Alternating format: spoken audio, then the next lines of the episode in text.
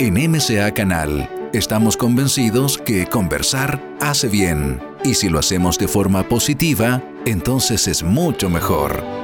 A partir de este momento, Edgardo Fogel te invita a una amena y profunda charla. Esto es Conversando en Positivo, un momento de luz para compartir experiencias de vida por MCA Canal, resonando con el alma saludo muy grande, un saludo especial, queridas amigas y amigos. Les habla Edgardo Fogel. Estamos aquí iniciando una nueva edición en MSA Canal de Conversando Positivo, un programa que tiene la intención permanente de hacer un aporte constructivo, especialmente en estos tiempos, un aporte a una nueva humanidad que está emergiendo, que se está construyendo.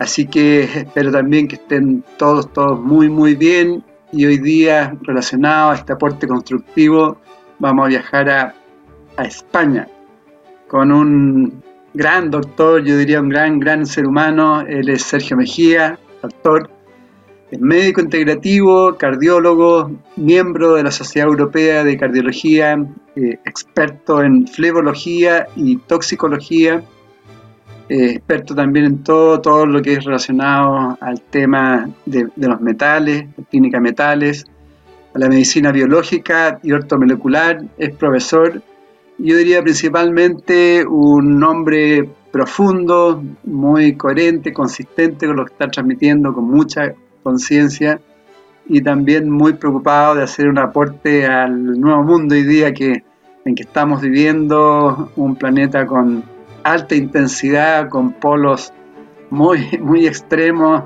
entre la luz, la oscuridad, los problemas, el miedo, el amor, la conciencia.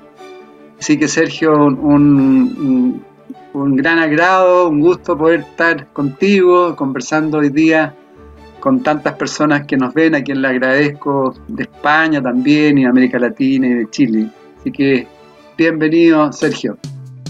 Muchísimas gracias, muchísimas gracias. Siempre que es un placer, el placer es todo mío y con esa introducción ya podríamos cerrar el, el vídeo. No, no tanto, todo condensado, todo condensado. Yo solo cambiaría una palabra en lugar de preocupado, ocupado. Ocupado en lo que estamos viviendo ahora mismo con tanta intensidad e intentando verlo como es tu programa en positivo, que yo creo que es la salida a todos los grandes interrogantes que cualquiera se puede plantear hoy. Sin duda, sin duda. Bueno, siempre hemos intentado justamente, como, lo, tú, tú, lo dices, de hacer aportes constructivos y cuando termine un programa que, que las personas se vayan con algo positivo y vean que la vida también tiene un sentido distinto al que de repente vivimos común y corriente, ¿no? Y eso es lo que está pasando hoy día. Quería partir con, contigo respecto a tu propio camino, porque me, me, ha llamado la atención también ese, ese, como esa dualidad que tú tienes en, como doctor, pero también con una gran profundidad. Y, mi consulta, mi pregunta es cómo tú te iniciaste en este camino de la conciencia, cómo fue tu, tu despertar, o, o, si has tenido maestros, cómo fue ahí el, la apertura de visión. Eh, si lo contestamos desde el, cerebro, te diría, mm, a mí me llevaron, me empujaron, la vida me fue llevando, sacándome de unos sitios donde yo estaba y moviéndome a otros. Eh, muchas veces yo mismo me resistí mucho a dar esos cambios que había que dar o no los entendía. Ah, mm, hay, hay, dos, digamos, dos, dos, raíles, dos rieles que van en paralelo. Uno el cambio personal y otro el cambio profesional, que al final, final del camino se van juntando en el, en el holismo, en el, la forma integrativa de ver el ser humano que mm, todos los médicos y terapeutas debemos tener. Entonces fue un cambio largo de sistemas de creencias al principio, de, que te empujan, de donde tú pensabas que habías llegado para quedarte toda la vida y resultaba que no era así. Pero claro, una cosa es lo de aquí, otra cosa es lo que hay en el corazón y finalmente cuál es el plan que tiene tu alma. Hay un momento en tu vida en que tú no sabes realmente que tienes un alma, no sabes muchas cosas, que hay un, hay un plan trazado desde antes de venir a encarnar y entonces tú tendrás unos caminos determinados y cada persona está viviendo ese camino desde el plano álmico. Y afortunadamente para mí hoy en día yo puedo decir que, que bien, que he seguido ese camino, he podido ceder a mis propias auto, auto obstáculos y hoy en día bien, tranquilo y avanzando por este camino que ha cogido una velocidad vertiginosa el año pasado. Sí, total. Y desde que tú estudias, eras estudiante de medicina, o antes ya tenías como inquietudes, observabas el mundo y de alguna forma lo cuestionabas? Mm, yo creo que no cuestionaba tanto porque yo estaba muy cómodo en mi sistema de creencias. Yo pensaba, mm, según la religión que yo profesaba entonces, que estaba bien. Estoy en mi camino, hago lo que tengo que hacer, lo que me dicen que tengo que hacer, unos ritos, ser buena gente, ser buena persona. Pero sí había ahí un algo, es decir, mm, un algo que me llevó siempre a ser alguien que no encajaba o que había molestias. Pero entonces yo me lo atribuía a, mi forma de ser, no, no que hubiera algo más. Ahora, si, si echo la vista atrás, sí que entiendo por qué hubo esos momentos de crisis, ese, ese no entender algunas cosas que pasan durante la juventud, la adolescencia, la primera etapa de adulto. Pero sí, es un... En mi camino no ha habido grandes, digamos, grandes traumas, grandes cosas, pero sí un poco a poco, pasito a pasito, ir saliendo de donde estaba al principio para ir cambiando. Ahora, Sergio, igual hay un cuestionamiento de momento que ya inicias como una medicina integrativa, ¿no? Eh, ¿qué, significa para, las personas que, que, quizás han escuchado pero no, no saben? ¿Qué significa relacionarse con una medicina integrativa? La medicina integrativa mm, pienso que es un término que se ha acuñado últimamente para poder encajar los que estamos haciendo de puente y que no haya, digamos, demasiados roces. A la medicina eh, alopática o a la medicina convencional del siglo XX se le llama eso, medicina alopática, y todos los demás que estaban en otro campo, a lo mejor en el que tú también eres experto en muchos campos, se les empezó a llamar alternativos, la medicina alternativa, el homeópata, el naturópata, el que sabe de fitoterapia o el que sabe de técnicas energéticas. En un momento dado ellos eran alternativos, pseudocientíficos, gente que no comulga del todo con lo que dicen las revistas médicas modernas y entonces había como una separación. De repente empieza a aparecer gente de ambos lados que dice, oiga, es que en ambos lados hay cosas positivas.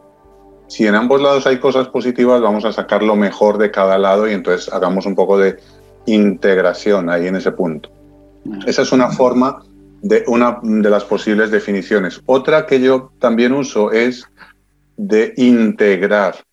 Hemos subespecializado toda la medicina, la ciencia se ha especializado, la ciencia médica, en órganos y dentro de ese órgano hay especialistas en diferentes cosas y se fragmentó un poquito el conocimiento médico.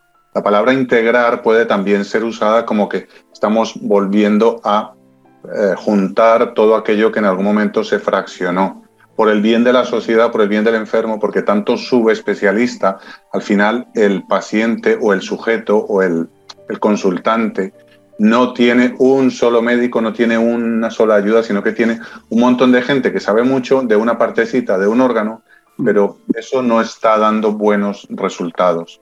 Y entonces integrar puede ser, digamos, una fase previa a lo que puede llegar a ser en un futuro no muy lejano el holismo, es decir, que podamos mm, volver a ver el ser humano como un todo. Justamente te iba a preguntar eso, si había, cuál era la similitud con la medicina holística y también hoy día se habla de la medicina, de la medicina consciente. Sí, las palabras son solo símbolos. Mm. Y a veces tú tienes una cosa muy clara en tu mente y el símbolo que usas a lo mejor no es del todo afortunado o no consigues transmitir.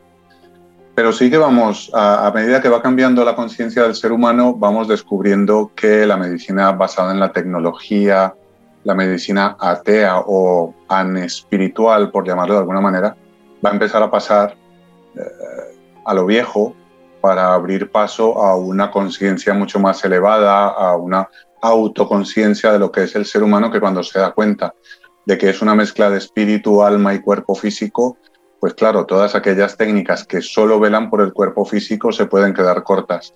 Y empiezan a aparecer técnicas como la biodescodificación que enlazan directamente al origen emocional toda enfermedad que pueda tener en el cuerpo físico, con lo que al final puede ser mucho más rentable en cuanto a tiempo y también en cuanto a economía ir directamente al origen emocional de cada enfermedad para que te sanes cuanto antes. Sí, la, la medicina biológica y ortomolecular, ortomolecular eh, ¿qué, ¿qué significa? Yo creo que son redundancias en el fondo, pero como estamos tan alejados dentro de la medicina alopática en las subespecialidades, pues cada experto va nombrando su, campo de alguna manera. Ortomolecular, orto viene del griego correcto, ortos como la ortodoncia, la ortografía, pues ortomolecular es decir, las moléculas correctas, la medicina que intenta aportarle al cuerpo las moléculas correctas en cada momento y es un campo que se especializa en la suplementación, en decirle a la gente cuáles son las enzimas, los aminoácidos, los minerales necesarios para que el cuerpo funcione bien. Y el que se considera el padre de la medicina ortomolecular se llama Linus Pauling, que fue ganador de dos premios Nobel, y tiene una frase, o se le atribuye una frase muy sabia, y es que prácticamente todas las enfermedades degenerativas pueden corresponder al déficit de un nutriente lo que esta medicina ortomolecular lo que pretende es descubrir dónde están esos déficits para intentar mejorar la salud. Y la medicina biológica, pues también es una redundancia, es, eh, puede ser un sinónimo de medicina natural. Hipócrates decía que, que tu medicina sea tu alimento y que tu, que tu alimento sea tu medicina. Estamos a años luz de eso. En el siglo XX nos hemos desconectado completamente de la naturaleza la nutrición es pobrísima, incluso tóxica para la mayoría de la gente y mucha gente piensa que come sano cuando realmente solo se alimenta de tóxicos. Después vamos a hablar de eso, pero eh, quiero que, a ver si podemos seguir un poco porque tú eres eh, no crítico, muestras que a mí me llamó la atención eh, el cambio de paradigma en la medicina. Tú hablabas que hoy, hasta el día de hoy quizás es una medicina basada ¿no? en, la evidencia. Sí profundiza un poco, explícanos un poco qué está sucediendo hoy día, digamos, es la medicina basada en la evidencia y, cuál es la transformación, hacia dónde va después de todas estas distopías, hacia dónde vamos a ir con la nueva medicina. La medicina basada en la evidencia es un término que se acuñó por allá por los años 70 ah, en Estados Unidos, cuando empezó la proliferación de revistas y estudios y ensayos epidemiológicos para probar cosas, para probar eh, fármacos nuevos, patentes nuevas, definir enfermedades nuevas para las cuales hay que buscar un fármaco o un procedimiento que no se hubiera patentado y de ahí obtener un rendimiento. Eso, si tiramos un poquito del hilo para atrás, está descrito en el libro este Un Mundo Sin Cáncer, que, cómo se formó la FDA, quién está detrás de todo eso y cómo las universidades de Estados Unidos fueron ocupando un papel fundamental y a la vez desplazando a la medicina tradicional, medicina tradicional china, medicina ayurveda, homeopatía, etc. Eso se acuñó como medicina basada en la evidencia y fue asumido por los gobiernos, por la sociedad en general, como que es la ciencia médica. Eso mm, tiene truco, es decir, tiene una parte de utilidad pero tiene otra parte de peligrosidad, y es decir, que una medicina basada exclusivamente en tratamientos farmacológicos es una medicina equivocada. Y el cambio de paradigma viene mm, a descubrir la base de corrupción que hay detrás de esa medicina basada en la evidencia, que tiene grandes intereses económicos, y a promover un cambio digamos, lo menos traumático posible, porque los médicos que nos formamos en el siglo XX solo sabemos de esa medicina y el que es un buen médico es aquel que está al día con todas esas revistas semanales que sacan fármacos para X, Y o Z enfermedades, para mejorar el pronóstico, etc. El cambio de paradigma va a ser ese, que a medida que te vas dando cuenta de la conciencia mm, humana, real, aquello ya te sabe a poco.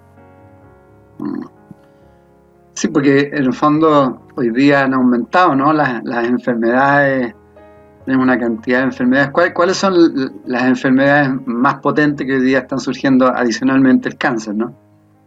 Sí, el cáncer es la primera y la más devastadora, prácticamente, perdón, una incidencia de un 60% de cáncer en la población, es decir, de cada 100 personas, 60 o han tenido o tienen o van a tener un cáncer. En segundo lugar, las enfermedades cardiovasculares, el infarto, el ictus, la enfermedad coronaria, la, la arteriosclerosis en general.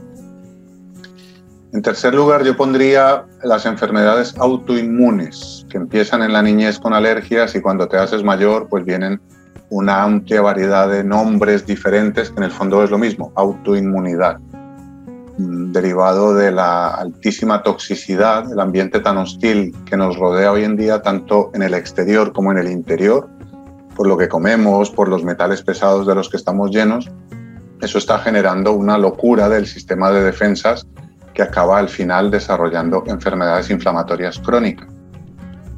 Y ya luego, pues las otras serían las infecciosas, que esas han estado muy controladas ya desde que aprendimos a controlar la tuberculosis y la lepra, pues aquello, el nivel de mortalidad de ese tipo de enfermedades ya es mucho más bajo. Pero como se le atribuye a Aldous Huxley, mm, la medicina ha avanzado tanto que prácticamente no queda nadie sano. Es raro ver una persona que no tenga o una alergia, que no tenga que tomar un antihistamínico, y estamos viviendo posiblemente la sociedad más enferma de la historia de la raza humana, con una creencia que nos han convencido de que somos una sociedad muy longeva y eso posiblemente no es real. Si tú quitas la guerra, ha, habido mm, sociedades ancestrales que han sido muy longevas, como los esenios, que eran tremendamente sabios, que estaban en contacto con la naturaleza constantemente, que no iban a la guerra, con lo cual llegar a los 100 años en esa época era muy fácil, y estamos hablando de hace 2.000, 2.500 años. Sí, sí. Gran, gran sociedad, ¿no? Los, los esenios. Y también hay, un, hay un área, yo me acuerdo, tengo un, amigo que, es doctor, me decía que hay una gran cantidad de errores también en las clínicas, en los hospitales, y que se han hecho de repente, han habido días que ha pasado huelgas, que sé yo, que no han trabajado los médicos y que ha disminuido, digamos, los, problemas en, las clínicas. ¿Cómo? ¿Por qué pasa eso? A ver, en una sociedad distópica cualquier cosa puede pasar. Y a nosotros, a los médicos, en algunos ambientes coloquiales se nos llaman matasanos. es en el fondo no porque queramos hacerlo, sino porque lo que hemos aprendido es bastante incompleto. Es porque no reconocemos la capacidad que tiene el cuerpo de sanarse a sí mismo. No reconocemos el síntoma como una señal de alarma de algo que puede ser corregido. No reconocemos el síntoma como algo que hay que bloquear. Por eso nuestra medicina es anti antibiótico, o sea, nuestra medicina se basa en el, en el antivida, sabiendo que si fuéramos probióticos y recuperáramos esa sabiduría que nos dice que nuestro intestino está lleno de bacterias que están ahí para ayudarnos y no para infectarnos, podríamos cambiar el paradigma mucho más rápido. Pero en el siglo XX mm, y lo que va del XXI, eso nos enseña en las facultades. Y es por eso que mm, a veces el juicio tiene que ser un poco más compasivo porque mm, si nosotros dejamos de hacer cosas, quiere decir que el paciente se le da la oportunidad de recuperarse. A veces se pregunta a la gente por qué en la UBI, cuando un paciente deja de comer, porque está intubado, y mejora. A lo mejor no es tanto por los fármacos que se le han dado, sino porque se ha dado el ayuno que ese paciente necesitaba para que el cuerpo encontrara la vía para mejorarse. O sea que hay mucho que rescatar todavía, mucho que recordar, diría yo, para que los seres humanos tengamos la medicina que nos merecemos. Sí, qué, interesante, ¿eh? antibiótico y probiótico. hay, hay, un problema ya semántico creador ahí, ¿no? Y lo mismo con el, el, efecto placebo y el efecto nocebo. Siempre me he preguntado si el efecto placebo, no sé, hay estadísticas que funcionan más de un 50% o, quizás más, no sé, pero ¿por qué no, no, no se aplica, digamos, permanentemente? y científicamente si nos podemos, nos podemos sanar bajo otras formas, ¿no? Esa internamente. Si hablamos desde la profundidad, el ser humano no tiene todavía la capacidad de reconocer que es un alma habitando un cuerpo físico y que ese cuerpo físico está al servicio de ese alma o de ese espíritu. Para hacer una transición, digamos, lo más suave posible, se usan elementos externos. Me duele la cabeza, me voy a tomar un analgésico. Cuando realmente te des cuenta de que tu cuerpo está al servicio de tu alma y de que todo lo que está pasando en tu cuerpo es porque está a nivel de los cuerpos sutiles, no hará falta ningún tipo de remedio. Eso la ciencia moderna, como no lo entiende, entonces lo llama efecto placebo. Efecto placebo es la muestra clara de que si yo creo de que algo me va a sanar, haré que ese algo me sane. Y al revés, el efecto nocebo es que si yo creo que algo me va a envenenar, ese algo me envenenará. Pero porque eso está en mi creencia, no en el agente externo. Hay, muchas, hay muchos casos muy interesantes del efecto placebo. Cuando eh, se opera gente de una rodilla, y se cogen dos grupos, ese estudio está hecho, si no mal no recuerdo, en Finlandia, hay dos grupos de pacientes a los que les, se les dice que se van a intervenir de una rodilla. Hay un grupo al que se interviene, se le hace la artroscopia real, y hay otro grupo al que solo se le hace la herida quirúrgica y se sutura y ya está. Y con el paso del tiempo se demostró que están mucho mejor los que no tuvieron la operación real. Esto tiene mucho que ver con eso, con la conciencia del ser humano de lo que es y no con un supuesto efecto placebo que nadie sabe bien de dónde viene. Cierto, cierto. Eh, bueno, tú, tú, eres bien crítico en todos esos aspectos. Eh, por ejemplo, estás está viendo, tú hablas de la arteriosclerosis, el colesterol. Eh, cómo, cómo, se ha ido impregnando en todos los seres humanos y principalmente porque nos han ido metiendo cosas, ¿no? Eh, y que estamos todos bien enfermos, que sea el cigarro, el alcohol, tú hablas de cómo a veces un, solo cigarro nos puede afectar, afectar la salud. Así es.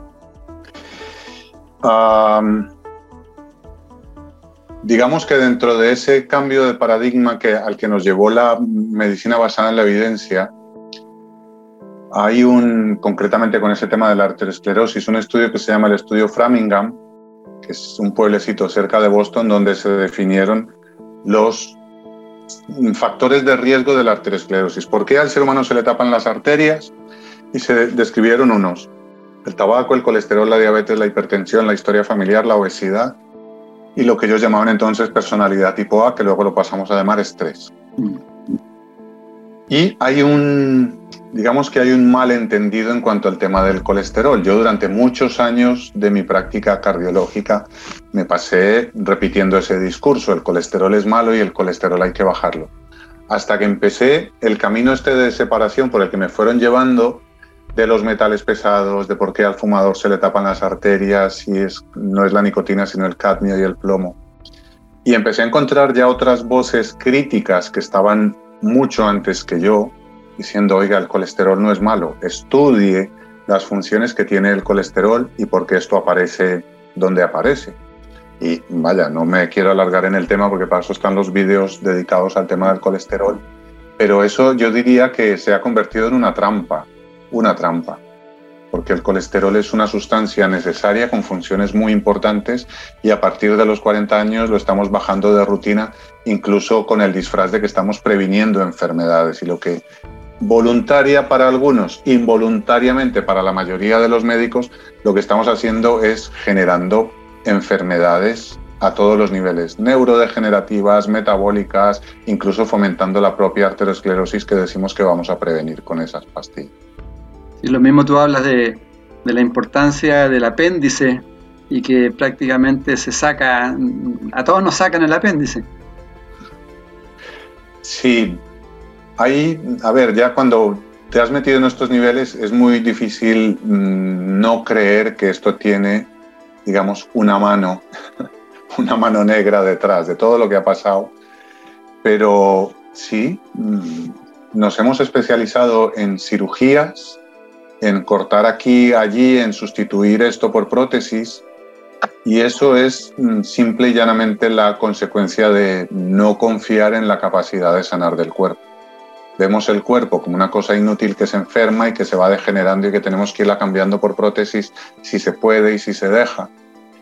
Y no recordamos la forma que tiene el cuerpo de sanarse. estamos lejos de ello, pero gracias a, por ejemplo, personas como tú y mucha gente que se está dando cuenta de todo esto y que están alzando la voz en los canales alternativos, en redes sociales, nos vamos dando cuenta de que vamos de vuelta. La sociedad va saliendo de la distopía y al volver a entrar en el conocimiento ancestral que ya tuvimos en otras ocasiones hace muchísimo tiempo atrás, vamos a, mejorar un poco la calidad de vida y la duración de la vida.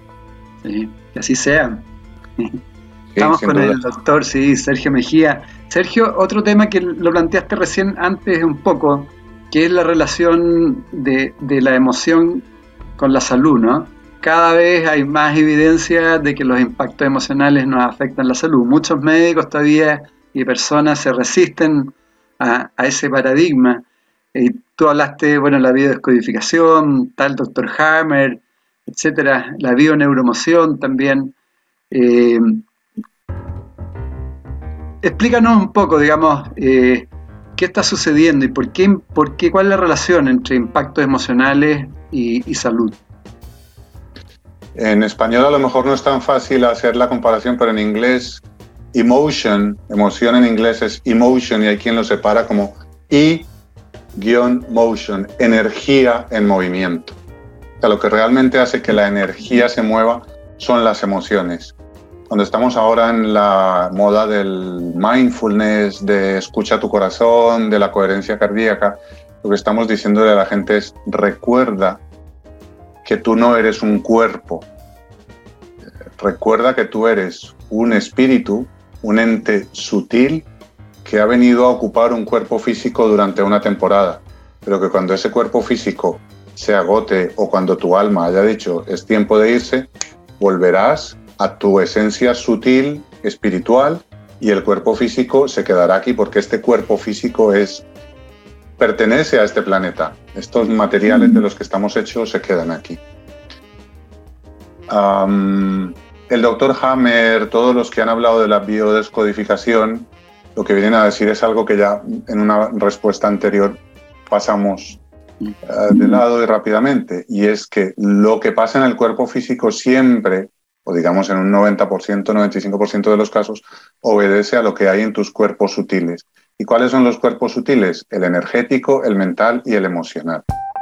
Prácticamente todos los síntomas que inicialmente son síntomas, luego se pueden convertir en enfermedades un poco más severas, tienen un origen en un bloqueo emocional, que el, emocional es un cuerpo, forma un cuerpo alrededor de tu cuerpo físico. Y si tú tienes un bloqueo en determinada parte, pues esa parte, si no se sana a tiempo, va a empezar a afectar el cuerpo físico. Esto la medicina china lo sabe desde siempre, eh, que por ejemplo la ira te puede afectar el hígado, que el que se enferma de corazón es aquel que ve el vaso medio vacío en lugar del vaso medio lleno, que el miedo te afecta a los riñones. Todo esto se sabe desde la medicina china. Ahora están surgiendo, uy, la biodescodificación. Claro, la medicina nuestra está basada en el estudio de cadáveres, en una anatomía de cadáveres, y lo hemos trasladado así al ser vivo.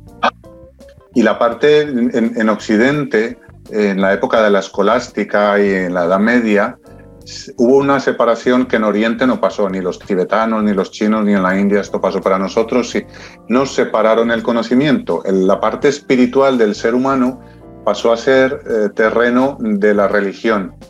Ya está el catolicismo, el protestantismo, todas las religiones occidentales se ocupaban de eso que llamaban alma o espíritu o lo que no se ve.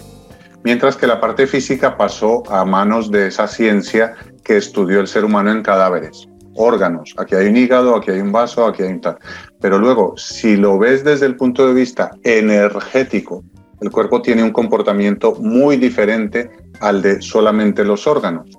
Lo he dicho en otra entrevista hace poco. Es muy poco probable que un médico moderno entienda que un esguince mal curado en la juventud puede desarrollar un síndrome de Menier con vértigo en la edad, en la tercera edad no estamos preparados para ver eso, porque un esguince es cuestión ahí local y es del traumatólogo, mientras que el vértigo de Menier es un asunto del otorrino.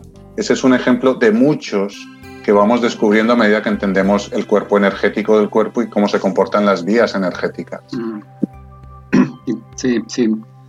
Y, respecto al doctor Hammer, cuando tú hablas de, los impactos emocionales, también es un tema de energía, ¿no? O sea, de, eh, ese impacto que a un nivel de energía, y porque él, él hablaba que de alguna forma uno podía resarcir, digamos, el impacto hasta que finalmente como que desaparece, ¿no?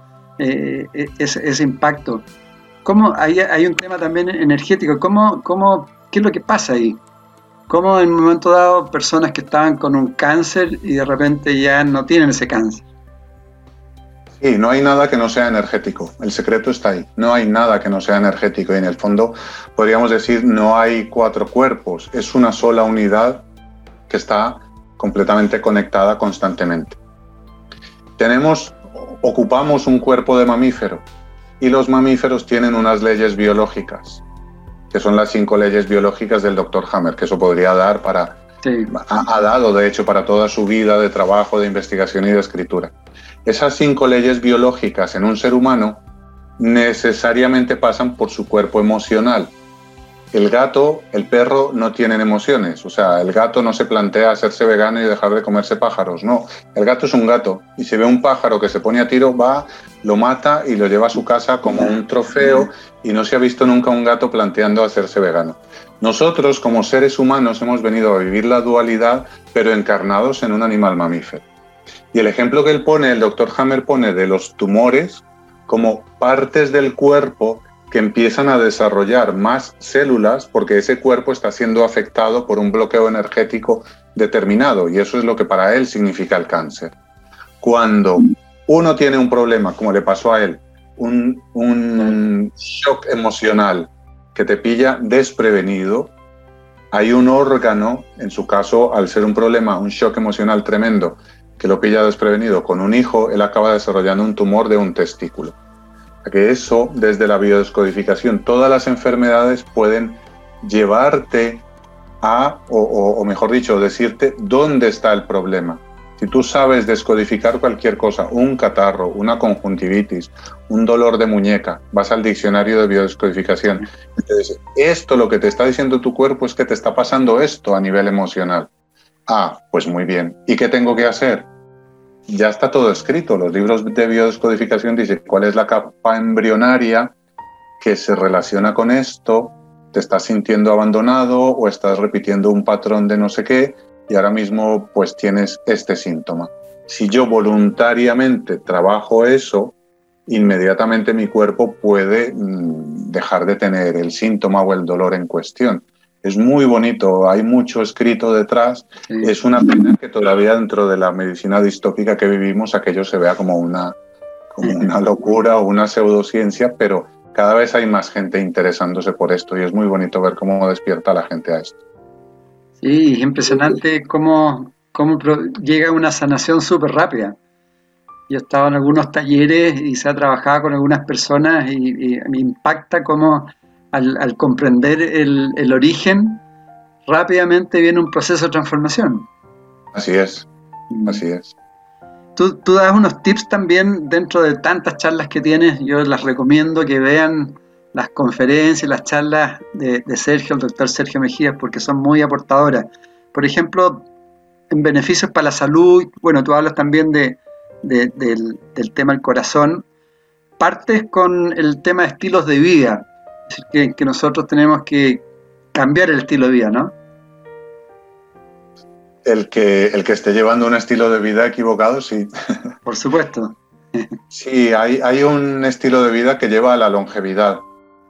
Suelo decir por ahí que en la medicina moderna nos hemos eh, apoyado mucho en los chequeos. El chequeo está diseñado para mm, aquella persona que ya de entrada sabe que en algún momento de su vida se va a enfermar. Es decir, ya da por hecho o que la próstata se le va a crecer o que se va a hacer diabético o que va a desarrollar cataratas o lo que sea. Eso es de entrada ya un estilo de vida basado, mm, permíteme el comentario, en el ego. El ego es el que dice tú eres vulnerable, tú eres un pobre mortal y no pretendas ser diferente.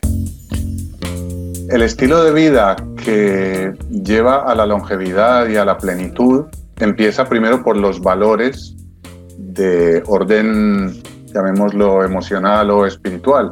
Es decir, tener una vida honesta, ganarte la, digamos, tu vida de forma honesta y desarrollando tus dones y talentos, comiendo una comida sana, que en esa comida está la información. Cuando tú comes comida viva, que es la que viene de las verduras, del agua viva, de agua de buena procedencia, empiezas a tener una información que te relaciona con la naturaleza y entonces eso te hace estar en sintonía y en equilibrio con la naturaleza. Cuando comes comida muerta o comes basura o te intoxicas, pues esto hace que tu cuerpo vaya por otra vía y, y cuando uno no está sano no puede ser feliz. O sea, es realmente esto tiene matices, evidentemente, pero es difícil ser feliz si estás enfermo. Con lo que todo lleva a un estilo de vida de huir de una vez de las toxinas como el cigarrillo que se nos metió por los ojos en el siglo pasado también, el alcohol, que es la droga legal más devastadora que hay, que es la mejor manera que han encontrado para bajar la vibración del ser humano y es legal. Encontrar la forma de alimentarse físicamente y emocionalmente. Y luego, desde que eres pequeño, ojalá esto se enseñara en todas las familias y desde las escuelas, desde que eres pequeño, aprender a manejar tus emociones, tu mente, conectarte con tu corazón, salir de la, del cerebro y mm, poder vivir desde las emociones.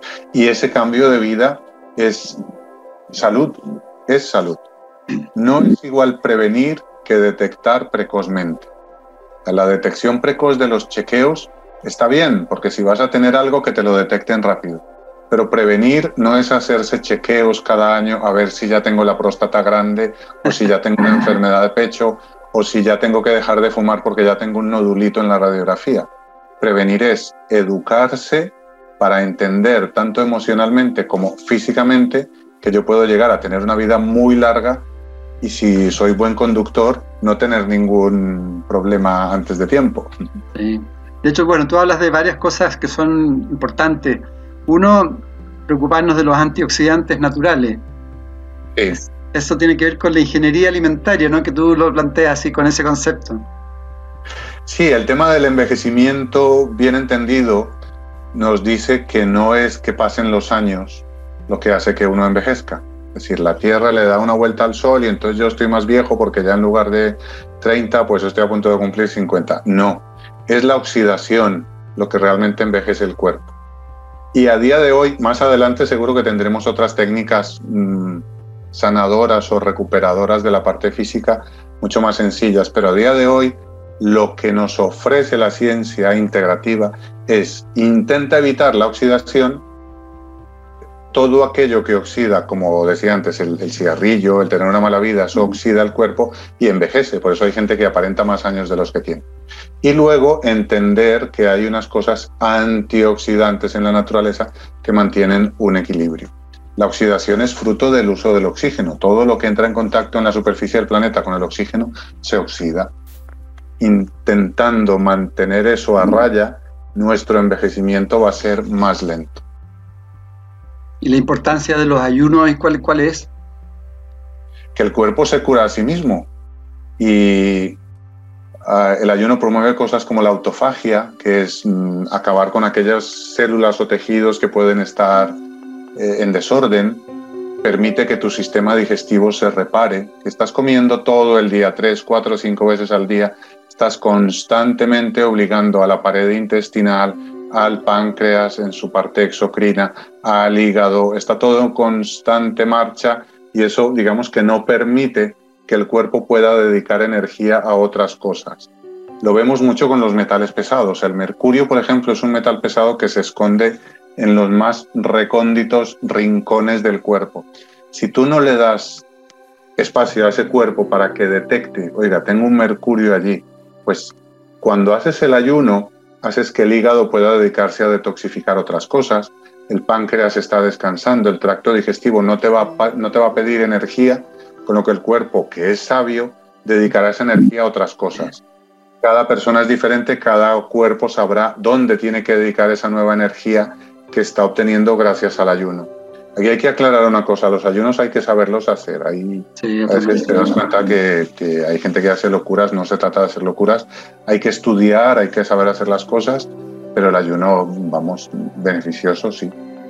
También hablas como algo muy importante y que sabemos muy poco, que es el tema de la mitocondria. De hecho, hablas de las enfermedades mitocondriales, ¿no? Sí. ¿Qué, cuál es la importancia de la mitocondria?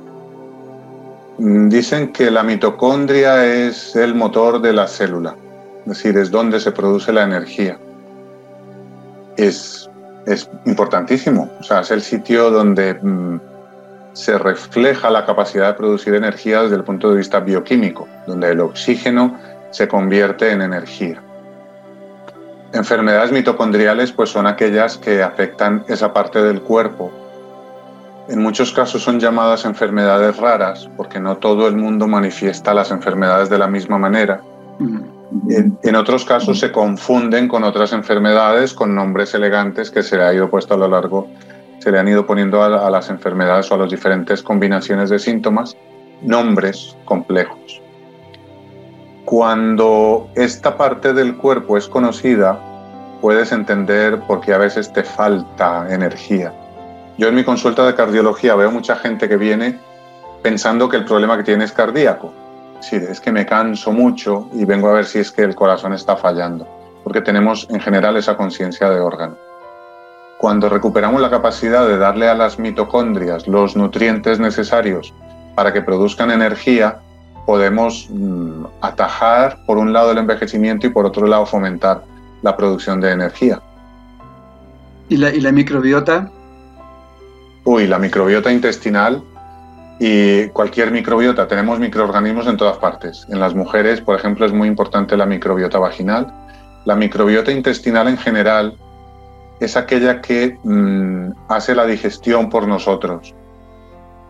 hay microbiota, mm, digamos, benigna, o que es nuestro grupo de bacterias que nos ayuda, que nos ayuda a producir vitaminas, que nos ayuda a producir la serotonina, que es lo que nos defiende de la depresión. hay un montón de sustancias que son producidas por las bacterias buenas del intestino debido al uso indiscriminado de antibióticos, al uso indiscriminado de fármacos, a una dieta pobre, a la toxicidad de metales pesados, esa microbiota se puede ver afectada y entonces se genera una falta de equilibrio que hace que crezcan lo que llamamos los microorganismos patógenos, que haya bacterias que no son de las buenas sino de las tóxicas, que haya hongos, que haya virus, que haya parásitos que no son de nuestro equipo de fútbol, son del equipo contrario.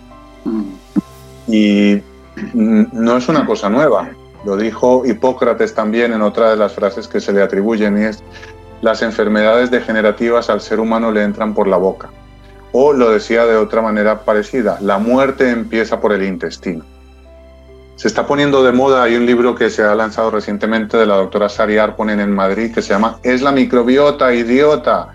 Es como vamos a poner otra vez el foco en la importancia de la nutrición y de tener las bacterias del intestino contentas, con el pH adecuado, que estén activas para que podamos trabajar y tener un, un cuerpo sano. Muchas de las enfermedades degenerativas, las autoinmunes, las alergias que tienen los niños, empiezan porque ya de entrada, desde la niñez, tienen una, una microbiota alterada. Esto se está viendo también con los que están estudiando el autismo, todas estas enfermedades neurodegenerativas, tanto de la infancia como del adulto, que están en clara relación, entre otras cosas, con una pobre microbiota intestinal. ¿Y cómo fortalece la microbiota? Yo te escuché hablar también la importancia del magnesio. ¿Del magnesio tiene relación con eso? Entre el aspecto que uno debe ir fortaleciendo para fortalecer, digamos, la microbiota? A ver, hay varios aspectos. Um, yo el magnesio no lo pondría ahí en primera línea. Yo pondría en primera línea el conocimiento de que las bacterias en el intestino no están en forma lo que se llama planctónica, es decir, las bacterias no están por ahí sueltas. Las bacterias, bacterias están cubiertas por una película que se dice en inglés un film, una película, están recubiertas y ellas se protegen ahí, se meten dentro de ese film. Para fortalecer la microbiota primero hay que conocer cómo estamos y hay, hay exámenes que nos permiten ver qué tipo de, de microbiota tenemos. Ya está dividida en categorías, cuál es la microbiota que produce el moco, cuál es la microbiota que facilita las funciones neurológicas, ¿Cuál es? cada una tiene una función. Todas estas colonias de bacterias tienen unas funciones determinadas. Si vamos por la vía puramente bioquímica de la, o de laboratorio, tal como conocemos hoy en día la mayoría de los médicos y la sociedad actual, pues se pueden hacer estudios de microbiota para selectivamente fomentar aquellas colonias que puedan estar deficitarias. Podemos dar mm, medicamentos o sustancias como la artemisa bien tratada que pueden limpiar las películas o los films que hayan creado las bacterias malas. Que las bacterias malas también se recubren de esa película y si no consigues quitar esa película, no vas a hacer un cambio en la microbiota efectivo. Tercero, la dieta. La dieta no es una cosa fija, es una cosa que depende de cada persona con sus características particulares. Hay quien tiene que alimentarse de unas cosas y hay quien tiene que alimentarse de otras. Evitar todo aquello que pueda trastornar la microbiota. Básicamente fármacos, estrés, radiación, toxicidad electromagnética. El intestino es muy sensible a esas cosas.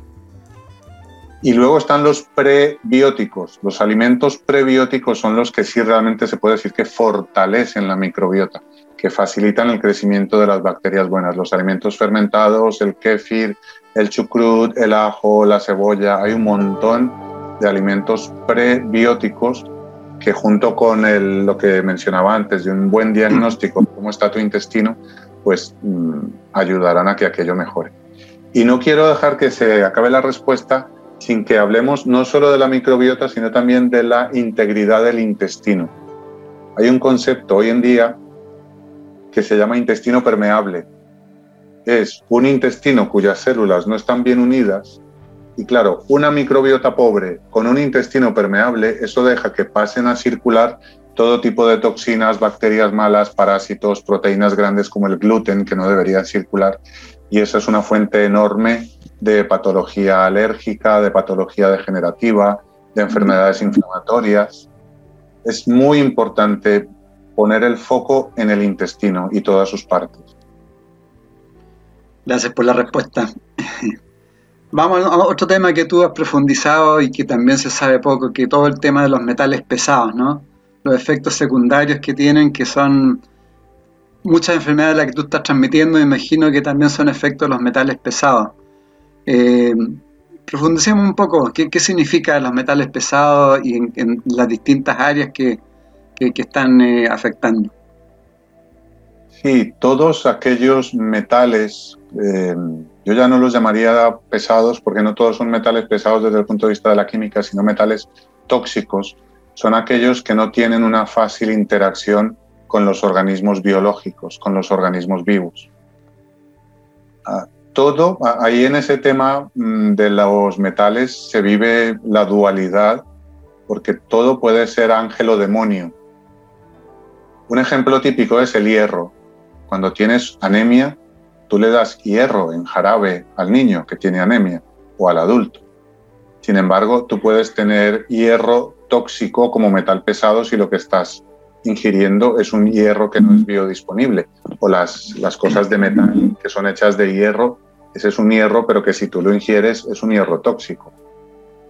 El mercurio lo entendemos como algo tóxico, pero el mismo mercurio, si lo ves desde el punto de vista de la alquimia y los orígenes de la vida, tiene otra perspectiva, que no es la tóxica. El selenio es fundamental, no es un metal pesado, pero es un microelemento que es fundamental para muchas cosas, pero un exceso de selenio puede ser tóxico.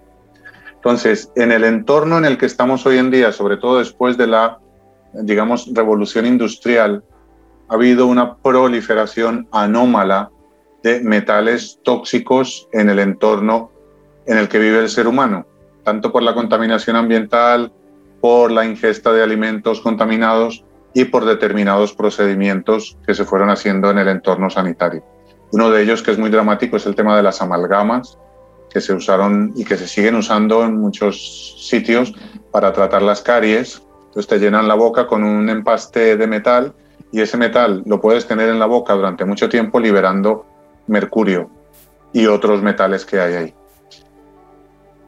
Cada metal tiene un comportamiento diferente, Ah, como hay tanto desconocimiento en la medicina moderna, eh, es, poco lo que, lo que se sabe, pero mm, cuando investigas un poquito en el tema, ves, por ejemplo, que el cadmio se comporta de manera diferente al plomo, al arsénico y al mercurio. Esto daría para, digamos, una especialización médica en sí. Lo estamos metiendo, los que nos dedicamos a ello, en un campo que está creciendo y que va cogiendo fuerza, afortunadamente, que es la medicina ambiental. Es contarle al ser humano dónde se ha metido él solito durante los últimos 200 años, metiendo los alimentos en cosas de plástico, los famosos tetrabricks, por dentro están cubiertos de plástico. Y ese plástico, cuando sufre cambios de temperatura, tanto para arriba como para abajo, acaba pasando al contenido, sea la leche, sea mm, el tomate frito, el ketchup o todo lo que venga en un tetrabrick, jugos, van a acabar teniendo bisfenol A y ftalatos, que son disruptores endocrinos. ¿Qué es un disruptor endocrino? Es algo que se mete en tu cuerpo y te afecta la función de determinadas hormonas. Pueden facilitar la aparición de diabetes, facilitan el sobrepeso y un montón de problemas. Y por otro lado, pues tenemos el cadmio del fumador, tenemos el plomo que durante muchos años fue liberado a la atmósfera cuando las gasolinas tenían plomo, y eso todavía está ahí, porque las nanopartículas de estos metales pueden durar fácilmente 30, 40 años. Es metal, son partículas de metal, y en el cuerpo pasa igual. Con lo que es un campo apasionante, explica muchas de las enfermedades que la medicina moderna dice que no se conoce la causa, las llamamos idiopáticas, y yo espero que mucha gente cada vez más vaya entrando en contacto con esta ciencia de los metales pesados cómo se diagnostican, cómo se pueden quitar del cuerpo, todo esto tiene una ciencia grande detrás. ¿Y qué, por ejemplo, hay investigado estas estelas de aviones que de repente pasan y tiran una estela? ¿Qué, qué, qué significan? Sí, los chemtrails, los que estudian eso dicen que pertenece a una ciencia que es la geoingeniería, que se ha dedicado a intentar manipular el clima eh, echando sales de determinados metales y contenidos ahí para que las nubes se vayan o para atraer nubes. Eso en el mundo conspiranoico se dice que es que están intentando intoxicar a la raza humana. se sabe que hay aluminio, hay bario. Cuando hacemos uh, test de metales pesados en el pelo nos encontramos un montón de, de metales que coinciden con los que dicen que hay allí. Y, y se empieza a, a ver con cierta preocupación aquello. Efectivamente hay una corriente de desinformación, o sea, hay cosas que la gente no sabe. Lo que nos cuentan normalmente por la televisión no es ni el 10% y esto no, ha sido, esto no es nuevo, esto ha sido así durante unos cuantos miles de años ya. O sea, ha habido una gente que manipula el resto mm. para su utilidad. Y la, la pasta de dieta también, ahí tú, bueno, y se habla en general, tú también lo transmites, el tema de la pineal. ¿Por qué, qué, ¿Cómo afecta la glándula pineal? ¿Y cuál, es la, ¿Y cuál es la importancia de la glándula pineal? Hay varios órganos en el cuerpo mm, que a los médicos nos han dicho que son remanentes inútiles o que en la medicina moderna actual no los trata. Hablamos de la glándula pineal, hablamos del timo, hablamos del vaso, hablamos del apéndice, hablamos de las glándulas de Peyer en el intestino delgado digamos que los puntos clave que hacen que un ser humano se pueda mantener sano y que pueda desarrollar su conexión espiritual han sido bloqueados por determinados mm, por determinadas partes. El alcohol que mencionaba antes porque te baja la vibración rápidamente. Y en tema concretamente de la pineal, se sabe que el flúor bloquea la, pineal y atonta decir, el flúor, por ejemplo, hay antidepresivos como la paroxetina, que es un derivado del flúor. Y se le atribuye al régimen nazi el haber tenido la idea de echar flúor en el agua para que la gente fuera más obediente. Esto está escrito, o sea, yo no hablo nada que no haya leído en alguna parte y que tenga referencia bibliográfica, porque yo, mm, por la forma como fui formado, siempre que digo algo es porque lo he leído en alguna parte. Ya llegará el momento en que hable desde mi propia inspiración y de moto propio, pero de momento es porque se cuenta, ¿no? El flúor calcifica la pineal, con lo cual tiene ese efecto anti-despertar. Y mm, ¿quién me contó hace poco que sí, una paciente que es de Polonia, que tiene mm, cincuenta y tantos años, Me contó que a ellos de pequeños les obligaban en el colegio a cepillarse los dientes con flúor. No estaba todavía la pasta de dientes, eh, digamos, generalizada con flúor, o sea, ellos les obligaban en el colegio y era una obligación, básicamente lo que estamos viviendo hoy en día también con otro tipo de cosas en el colegio, pues entonces era el flúor, para, en general para adormecer a la, población. Y, hablando de eso, Sergio, de, adormecer, eh, ¿cómo, ¿cómo, ves tú que de, de alguna u otra forma eh, el mismo cerebro, los pensamientos nos tienen absolutamente programados, tal como dice Cartole y otros, que, nuestro principal enemigo son los pensamientos. Aún la medicina o, no lo ha querido descifrar de, cómo surgen estos pensamientos tan eh, mecánicos, ¿no? Y que nos idiotizan y, nos duermen. ¿Qué, ¿Qué pasa con eso? El ser humano no sabe todavía que los pensamientos no son suyos, sino que los puede hacer suyos. Los grandes meditadores en las escuelas zen y tibetanas hablan de ser el observador, aprender a adquirir el punto desde que tú observas los pensamientos que pasan por tu mente, observas tu comportamiento, observas las reacciones de tu cuerpo, pero con esa perspectiva que da sentirse un observador independiente. Si tú no sabes eso, y te pones a ver un programa de televisión de opinión, al final acabas haciendo tuya la opinión de una persona que te la lanzó por, por televisión, por la radio, por internet. Esa es la clave, saber que los pensamientos no son tuyos hasta que tú decides hacerlos tuyos. Y ahí es donde entra la capacidad de definir, esto que yo tengo es una duda, es una opinión o es una verdad. Son los tres niveles del pensamiento dudas, opiniones y verdades. Casi todos nos movemos en el terreno de la opinión. Yo creo que es esto, pero por la vía directa es muy poquito lo que podemos comprobar. hay un país que se llama Ghana.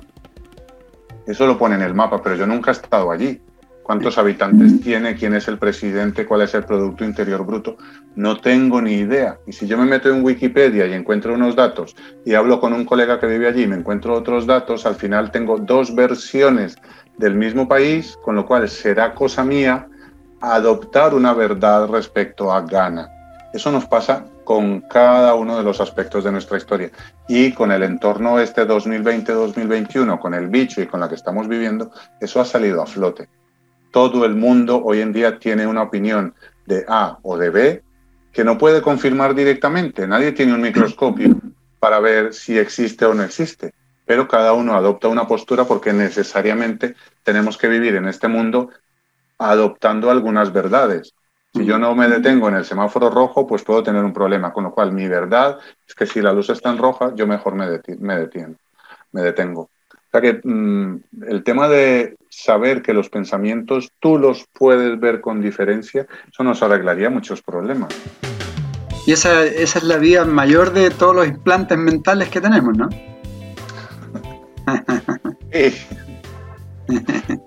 Ahí interesa dejar de achacarle al cerebro todos los problemas mentales. El cerebro no es más que un procesador de datos. Claro, claro, exacto. Esto está en otra parte. Es, eh, el corazón también tiene neuronas, el intestino también tiene neuronas, los cuerpos sutiles, cuerpo mental, cuerpo emocional, es por ahí por donde hay que empezar a trabajar y entender esa medicina energética que puede ir al, al plano astral si quieres y ver que ahí hay entidades que te parasitan y que los pensamientos a lo mejor no son tuyos, sino de una entidad que te está parasitando. Y esto ya es, yo creo que lo más esotérico que he mencionado nunca en una entrevista. Y bajo ese mismo punto de vista, ¿tú, ¿tú sientes que somos seres interdimensionales? Yo siento, uy, qué buena pregunta. Sin duda sí, sin duda sí.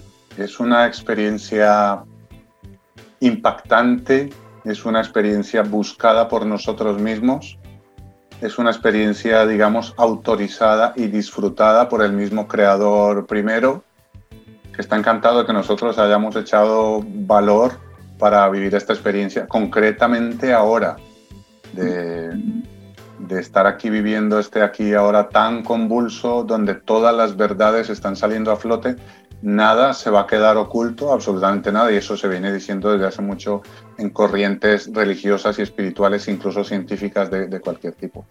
Entonces sí, evidentemente sí, somos un ser multidimensional que está a la vez en varios planos y que es de agradecer poder tener esta oportunidad. Cierto. ¿Y cómo, cómo proyectas, cómo visualizas al nuevo humano? El nuevo humano, digamos que no es nuevo, esto ya se ha vivido. Esto ya se ha vivido antes. Es un humano, eso, consciente. Es un cambio, los que hablan astrológicamente del cambio de la edad de Pisces a la edad de Acuario. Claro hablan de que estamos saliendo de un humano materialista, por eso distópico, a un humano espiritual. Y claro, cuando el humano se da cuenta de su realidad espiritual, no va a necesitar ni los diez mandamientos, ni ritos, ni cosas de estas, ni cárceles que le obliguen, porque un humano espiritual que sabe amar incondicionalmente será el creador de un mundo paradisíaco, otra vez y el planeta en el que eh, habitamos se prestó a que nosotros viviéramos este experimento. Estamos ahora mismo en esa fase de puente, de cambiar de un lado a otro, de ir cambiando cada uno desde su perspectiva. Somos como un equipo de fútbol, está el portero, está la defensa, están los medios y están los delanteros. Cada uno sabe en el fondo que tiene un trabajito que hacer. Unos mm, se hacen veganos y empiezan a promover otros empiezan a recoger los plásticos en el mar, otros vamos dando cambios desde dentro de la ciencia, otros van buscando las energías renovables que no tengan que depender del petróleo, sino decir, oiga, energía gratuita del sol. Todos estamos dando ese cambio. El problema es que a veces, y sobre todo en el último año, se nos ha metido la prisa, porque la oscuridad parece que nos va a engullir cuando realmente lo que está pasando es lo opuesto. Nosotros estamos viéndolo todo cosas que antes no se veían y una condición sine qua non para poder limpiar un sitio es ver dónde está la basura, ver dónde está lo sucio. Ahora mismo es tan flagrante la oscuridad que nos rodeaba que asusta. El siguiente paso tiene que ser, bueno, esa oscuridad no es nueva, es que no la habíamos visto. El siguiente paso es que nos empoderemos, que dejemos de llamar élite a un montón de cosas oscuras y que nos empoderemos nosotros. Nosotros somos los que tenemos la antorcha. Si nosotros somos los que tenemos la antorcha, nosotros somos la élite vencedora. Todavía nos cuesta creerlo. Ay, es que este doctor tan soberbio dice que nosotros somos la élite vencedora. Entonces, ¿dónde está la fe y la confianza que tú tienes en la luz? Si vas a decir que la oscuridad puede apagar la luz, es que no te has enterado de lo que va a la fiesta. Nunca una cerilla ha sido apagada por la oscuridad. Nunca, no se sabe. Una cerilla, por débil que sea, enseguida desplaza su pedacito de oscuridad. No te quiero contar ya un, un faro en la playa lo que hace con la oscuridad. Eso es lo que está pasando ahora mismo, que todos nosotros como pequeñas cerillas nos vamos pegando la luz unos a otros y la oscuridad se irá desvaneciendo. Esto no debe quedar ninguna duda que la oscuridad se desvanecerá a medida que la luz vaya creciendo y la luz es contagiosa. Tú lo ves, que se va contagiando y se va contagiando. Ahora igualmente cada vez eh, va a haber más resistencia también de las distopías, ¿no? Es decir, tenemos que estar, eh, tenemos que ser resistentes y tenemos que estar alerta frente a una mayor cantidad de distopías. Evidentemente, cuando tú tienes una bestia herida de muerte, pero que todavía no está muerta, no te acercas. Y eso es de sentido común. Es decir, la bestia que no tiene nada que perder es un peligro y es posible más peligrosa que nunca porque ya no le interesa ocultarse y porque va a hacer todo lo que pueda. Mm, tener sentido común y ser muy listos desarrollar la intuición, desarrollar el discernimiento, apoyarnos entre nosotros. Esos grupos de Telegram o de WhatsApp donde los mismos que se supone que están en un grupo empiezan a atacarse entre sí, empiezan a rotularse de que si son disidencia controlada porque resulta que piensa diferente a mí.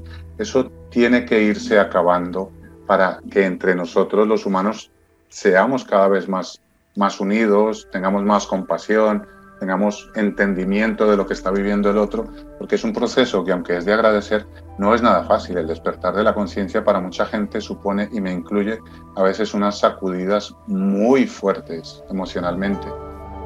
Sin duda, claro. Proceso de transformación igual que, implica botar muchas cosas, ¿no? Soltar, soltar, soltar y, fluir. Y, en el aspecto sanitario también, de alguna forma, tú planteas y se plantea y uno lo ve, lo vive, que somos co-creadores. la, la, sanación está en uno mismo, ¿no? Finalmente. Y nadie sana a nadie, nadie cura a nadie y nadie es responsable de la curación de nadie excepto de la suya propia. Esto es clave y en las corrientes de sanación espiritual se dicen, o de sanación energética, como el Reiki, por ejemplo. Tú pones las manos ahí, pero tú dejas que la energía pase a través de ti y que en esa persona a la que le estás poniendo las manos, la energía decida qué es lo que tiene que hacer ahí. Pero luego no puedes ir tú diciendo, yo es que soy un gran reikista porque yo he sanado a un montón de gente. Eso viene del ego, que a veces el ego espiritual también es más peligroso que el otro. Mm. Cada uno debe hacerse responsable de su propia sanación eso no quiere decir que no acudas a terapeutas que hagan parte de tu camino, porque la vida te va a ir poniendo la gente que en una frase o en un remedio o en determinado procedimiento van a ir haciendo que tú vayas encontrando tu camino hacia la sanación espiritual. Lo que al Buda le dicen la iluminación, en el fondo hoy en día podríamos decir, sanarme a mí mismo es dejar todas aquellas deudas que yo pueda tener dejar todos aquellos apegos y liberarme de absolutamente todo, incluso de mi propio cuerpo, sabiendo que no es más que una pequeña parte de mí y de a lo mejor muchos que he tenido. muchos, muchas veces hemos pasado por aquí, todos. Yo es que soy un alma vieja, oigo decir por ahí, mira, prácticamente todos somos almas viejas y habrá almas nuevas que están llegando, pero porque vendrán a, a dar ya la sacudida final pero no porque sean menos que nosotros, sino en el fondo todos estamos en esto juntos, todos hemos estado muchas veces, hemos tenido todas las experiencias necesarias para llegar a este punto en el que podemos desarrollar todos nuestros dones y talentos según el acuerdo previo del alma. Así es. ¿Y qué le puedes decir a tantas personas que hoy día viven del miedo y viven con niveles de estrés súper altos? A sus almas yo les diría que lo disfruten. Porque el miedo es una emoción que solo se puede sentir aquí, cuando estás encarnado en un cuerpo humano. Y eso es parte de lo que hemos venido a experimentar. En el plano espiritual no se tiene miedo, porque allí sabes perfectamente quién eres, de dónde vienes, hacia dónde vas, qué has hecho, qué has aprendido y qué te queda por aprender. Allí no hay miedo. Pero aquí sí. Pues al alma que lo disfrute. Y al personaje que, avance, que, se conecte, que busque una salida, pero con, con tranquilidad, sabiendo que al final todo estará bien y si no, quiere decir que aún no es el final. En MCA Canal estamos convencidos que conversar hace bien y si lo hacemos de forma positiva, entonces es mucho mejor. Edgardo Fogel te acompañó en una amena y profunda charla. Esto fue Conversando en Positivo, un momento de luz para compartir experiencias de vida por MCA Canal, resonando con el alma.